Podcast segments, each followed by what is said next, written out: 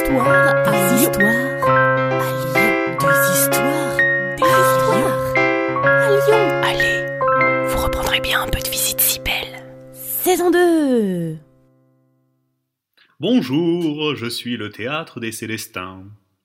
Je m'appelle ainsi car je suis construit à l'emplacement d'un monastère de la congrégation des Célestins, une congrégation installée au XVe siècle. Quelques années avant la Révolution française, le pape de l'époque surprime l'ordre des Célestins, pour quelques raisons internes au catholicisme que je vous passe ici. Le roi de Savoie est déclaré héritier du comte de Savoie qui avait donné les terrains au XVe siècle. On vous passe les détails du procès. Puis un promoteur rachète les bâtiments et les terrains et il fait percer la rue des Célestins et la rue de Savoie. Pendant la Révolution, la liberté des théâtres est déclarée et en 1792 ouvre ici le théâtre des variétés. Euh, ce théâtre des variétés, euh, ce n'est pas moi, hein, c'est mon ancêtre. En 1871, un terrible incendie détruit complètement le vieux théâtre euh, des variétés.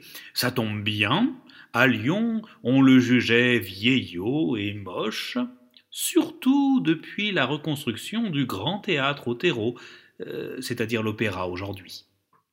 L'architecte lyonnais Gaspard André est choisi. Il est second prix de Rome, euh, ce qui est bien mais pas top. Je suis inauguré en 1877. Après de longs travaux, ponctués de quelques grèves des ouvriers, et puis des problèmes de crue et de sécheresse de la Saône qui ralentissent les travaux, et l'acheminement des matériaux de construction. Et, à peine trois ans après mon inauguration, je connais un terrible incendie à nouveau en 1880. Je brûle. Mon papa, Gaspard André, revient à mon chevet. Il me reconstruit quasi à l'identique. Et je suis à nouveau inauguré, à peine un an plus tard. En 2003, on me rénove complètement. On creuse, on creuse, on creuse dans mes sous-sols. On crée une nouvelle petite salle, pile poil sous ma grande scène. En creusant, on trouve deux squelettes de moines enterrés et le trésor des Célestins, des pièces d'or perdues par les moines après un incendie au XVIe siècle. Oui, il y a eu beaucoup d'incendies. Je suis aujourd'hui un des plus vieux théâtres de France, avec euh, la Comédie Française à Paris, par exemple. J'ai plus de 200 ans d'histoire de représentation théâtrale.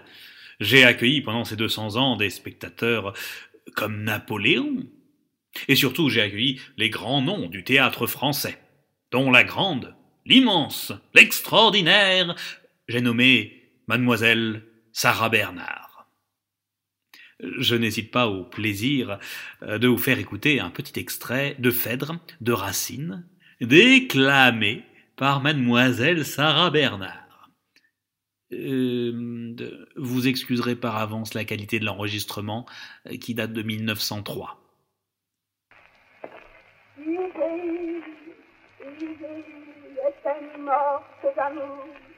et pour jamais à la clarté du jour.